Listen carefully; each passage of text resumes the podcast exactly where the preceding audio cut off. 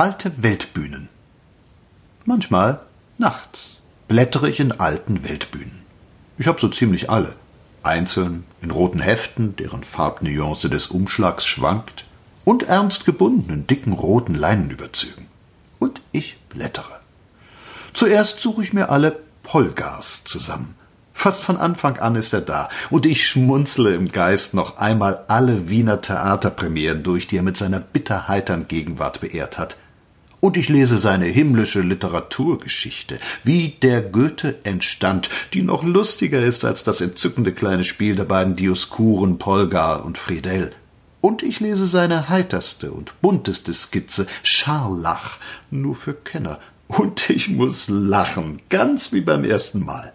Und ich lese Siegfried Jakobsohn, wie der unter der Berliner Lämmerherde der Showspieler herumwütete und sie schlachtete und fraß und wonnesam brummte, wenn er den Bauch voll hatte, und lese seine leisen Locktöne zu Reinhard herüber, als er den noch uneingeschränkt liebhaben konnte, und ich lese, entschuldigen Sie, mich selbst. Das heißt, ich lese mich eigentlich gar nicht. Ich erinnere mich nur. Ich erinnere mich, wie das gewesen ist, als ich dies Gedicht da schrieb und jenes, was für Zeiten das waren und was für Honorare es damals gab und welche Damen mich in mein Herz geschlossen hatte.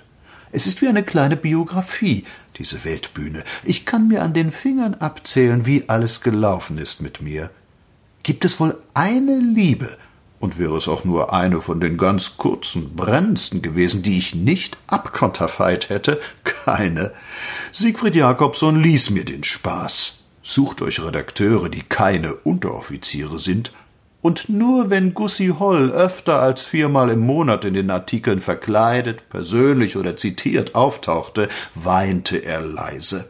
Ich konnt's doch aber nicht lassen und ich kann's heute noch nicht. Und alles, was so in den letzten Jahren für mich gut, und teuer gewesen ist, steht da in den roten Heften. Die hübschen Bücher und die hübschen Mädchen, die märkische Luise und die einzige Blonde und der Strups und die und die, von Claire ganz zu schweigen, die ich schon besungen habe, als ich meine Manuskripte noch zweiseitig beschrieb. Es war eine schöne Zeit. Guten Tag, kleine Hefte. Dies ist keine Reklame für euch, denn der Herausgeber weiß kaum, wie er euch noch liefern soll, und viele von euch gibt's gar nicht mehr in den Verlagsregalen kleine Hefte. Guten Tag. Und ich bemerke, dass sie nicht nur das Leben eines Panthers aus den letzten Jahren widerspiegeln, sondern, wenn man genauer hinsieht, unser ganzes Leben und unsere ganze Zeit.